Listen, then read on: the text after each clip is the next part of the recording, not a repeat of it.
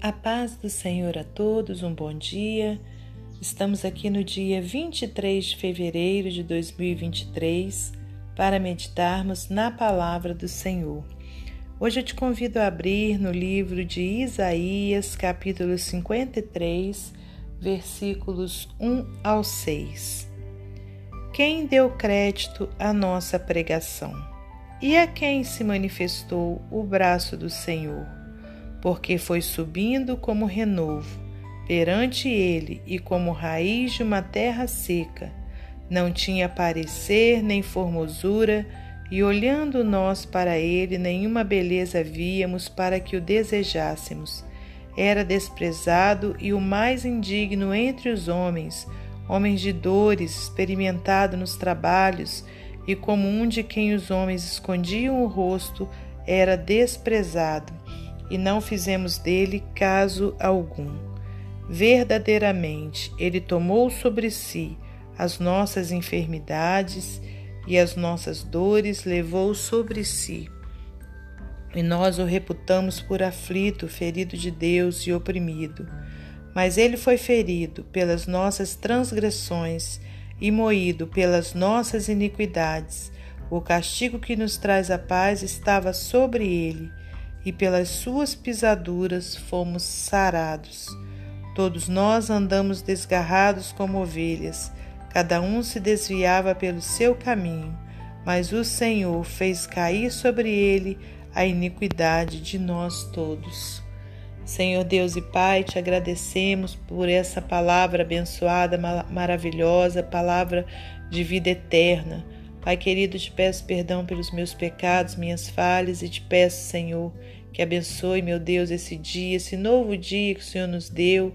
Pai querido, que seja um dia de vitória, repreenda todos, todo mal, todas as enfermidades na nossa vida, na nossa família, Senhor, em nome de Jesus, Pai.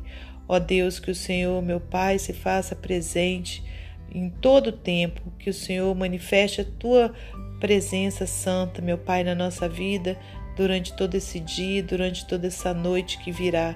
Em nome de Jesus, Pai, entregamos tudo em tuas mãos, para a glória de Deus Pai, Deus Filho e Deus Espírito Santo.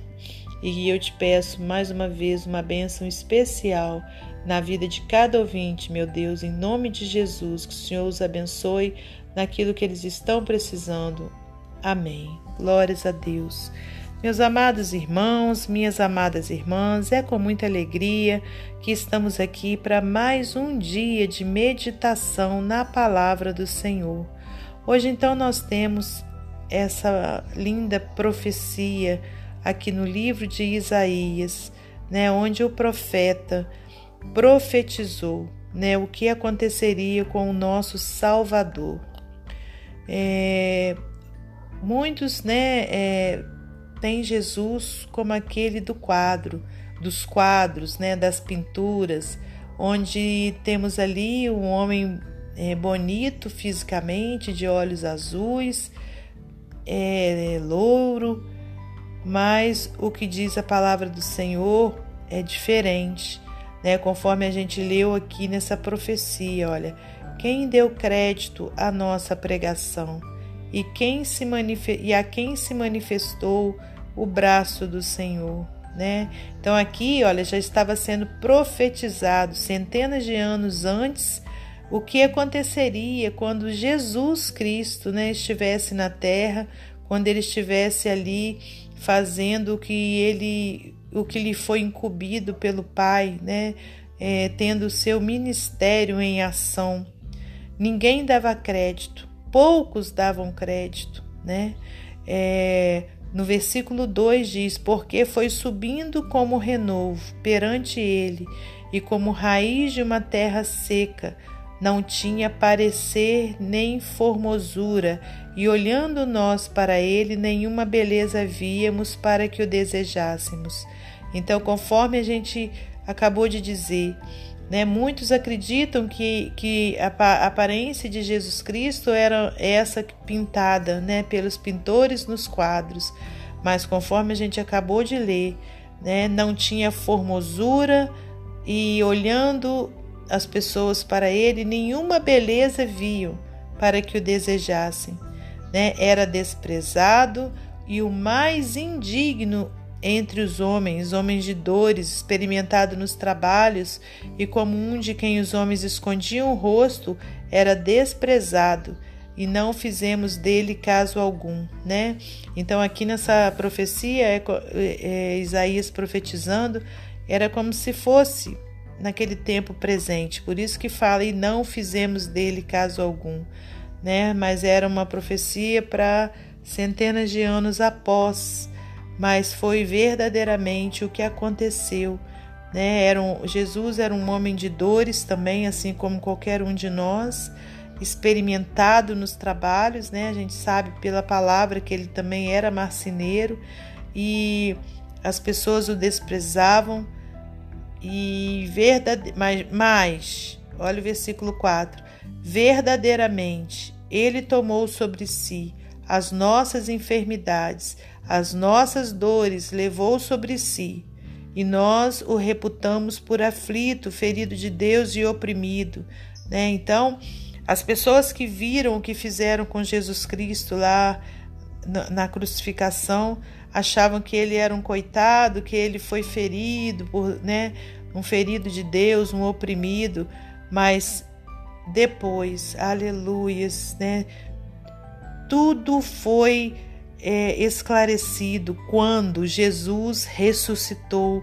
Então ali as pessoas viram que na realidade ele era verdadeiramente o Salvador, aquele que se sacrificou para que eu e você tivéssemos a salvação e a salvação eterna. Então, ao contrário de ser oprimido, ele era um ele foi um vencedor, né? Jesus venceu a morte na cruz do Calvário, né? E o que é vencer a morte? É vencer o poder da morte eterna, né? Ele venceu por mim e por você. Aleluias. No versículo 5, olha, mas ele foi ferido pelas nossas transgressões e moído pelas nossas iniquidades. O castigo que nos traz a paz estava sobre ele, e pelas suas pisaduras fomos sarados. Glórias a Deus, né? Então, olha, nós fomos sarados, né? Por cada passo que Jesus deu rumo à cruz. Aleluias, né? Ele foi ferido por nós, ó, pelas nossas transgressões. Jesus não tinha pecado, foi o único que não pecou. Aleluias, né? Ele foi moído pelas nossas iniquidades. Versículo 6: Todos nós andamos desgarrados como ovelhas, cada um se desviava pelo seu caminho, mas o Senhor fez cair sobre ele a iniquidade de nós todos. Aleluias, glórias a Deus. Então, irmãos, Jesus, nosso Senhor Jesus, ele foi um homem, né, que, aliás, né, quando ele veio à terra, ele foi um homem que não tinha beleza física nem nenhuma para que as pessoas o desejassem. E infelizmente a gente sabe que desde que o mundo é mundo, as pessoas olham muito é a aparência do outro, né? Olham muito é o que é, o outro representa com a sua aparência. Então, muitos não deram crédito a Jesus Cristo. Né? Ele teve sim os seus discípulos, os seus seguidores, aqueles que acreditaram aleluias, que ele era o, o Salvador, né? Mas a gente sabe também que até os seus é, no momento mais difícil da vida de Jesus Cristo, que foi quando ele foi preso, até os seus o negaram, né? Pedro o negou, né? Outros fugiram dali daquela situação. Então, até mesmo aqueles que viram os milagres que ele fez, viram o, o tamanho do seu amor, né, lhe abandonaram.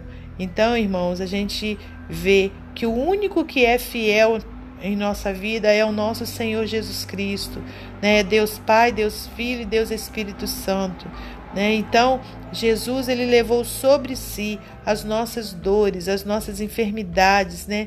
Por isso que quando ele foi ali crucificado, né? Ele fala, é, é, ele sentiu né, é, é, não só a dor física da crucificação, mas a dor né, de, de levar sobre si os pecados de toda a humanidade.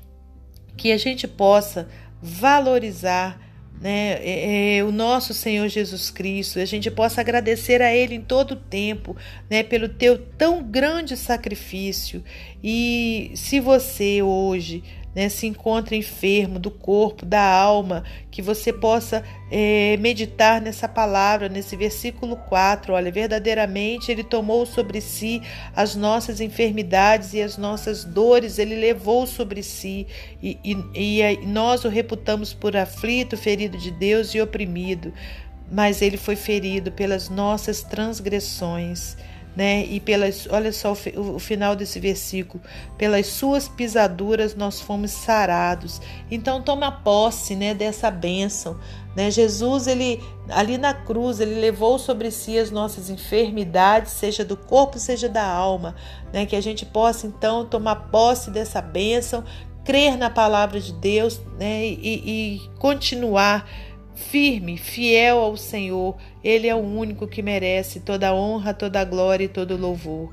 Amém, meus amados irmãos. Louvado seja o nome do Senhor por tão grande maravilha, né? Por ser é, tão maravilhoso para nós, por ser tão fiel a nós que não merecemos nada. Para finalizar esse momento devocional, eu vou ler para você mais um texto do livro Pão Diário Amor dilacerado. Carla ligou e mandou mensagem, mas agora ela estava do lado de fora da casa do irmão, incapaz de acordá-lo. Deprimido e lutando contra o vício, seu irmão se escondia em casa.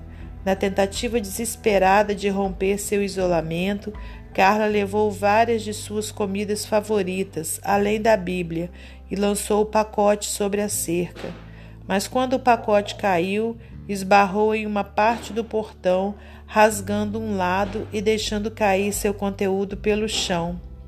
Sua oferta bem intencionada e cheia de amor se derramou em aparente desperdício. Seu irmão notaria o presente? Cumpriria a missão de esperança pretendida? Ela só podia esperar e orar e orar pela cura dele.